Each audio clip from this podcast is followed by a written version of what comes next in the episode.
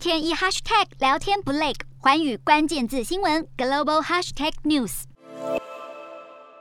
菲律宾总统当选人小马可是十八号是与中国国家主席习近平透过电话进行会谈。小马可是就表示，在他所领导的菲国政府将会扩大与中国的关系，并且更活跃积极，以及北京当局已经保证会支持他的独立外交政策。中菲关系近年来是因为北京当局声索南海主权以及中国的渔船跟海警船入侵菲国领海等等的争议而陷入动荡。小马可是针对他上台后的菲中关系就表示。今后的方向是扩大非中关系，来化解双方现有的旗舰，并且习近平也是同意与他就更多的议题来进行更全面的讨论。整场对话的重点围绕在双边关系以及区域发展。